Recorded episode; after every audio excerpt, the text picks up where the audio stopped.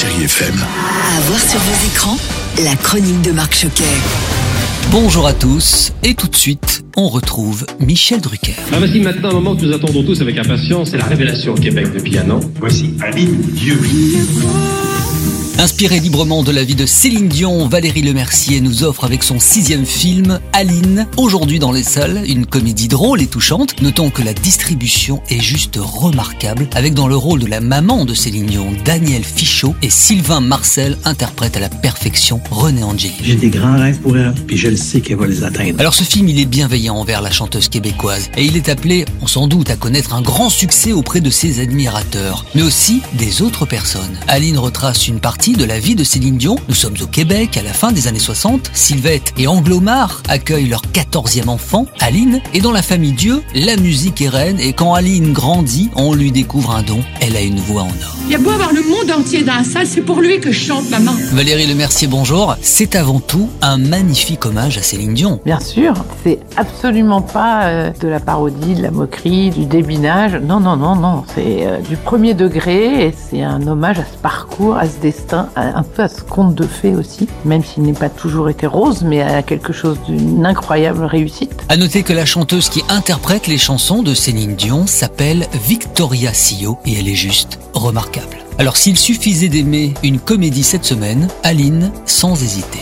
À l'affiche également Cry Macho, le nouveau film de Clint Eastwood. C'est la 39e réalisation de Clint Eastwood pour le grand écran et le 24e long métrage dans lequel il officie à la fois devant et derrière la caméra. Alors c'est l'histoire de Mike, une star ancienne du rodéo, qui se voit confier une mission a priori impossible, se rendre au Mexique pour y trouver un adolescent turbulent et l'amener jusqu'au Texas. Il lui faudra d'ailleurs pour cela affronter la pègre mexicaine, la police et son propre passé.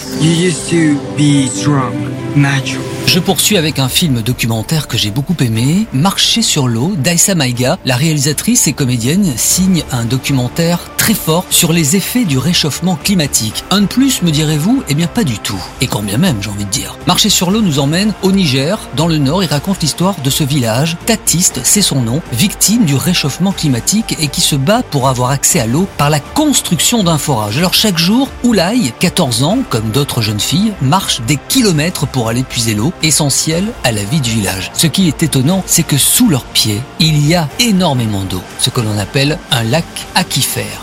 Regardez ce film et vous ne verrez plus l'eau couler dans votre cuisine ou votre salle de bain de la même manière.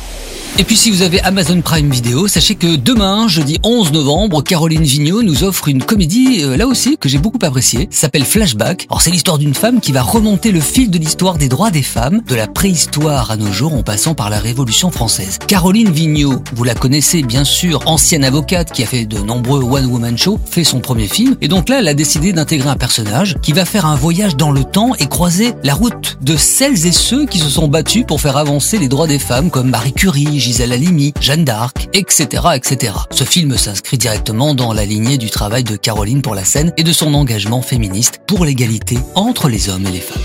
C'est vrai qu'il y a beaucoup de choses, mais ça veut dire qu'il y a beaucoup de choix et que vous allez certainement trouver votre bonheur. Merci en tout cas pour vos nombreux messages à ce podcast et puis restez fidèles au cinéma également à la semaine prochaine. Retrouvez cette chronique en podcast sur chérifm.fr.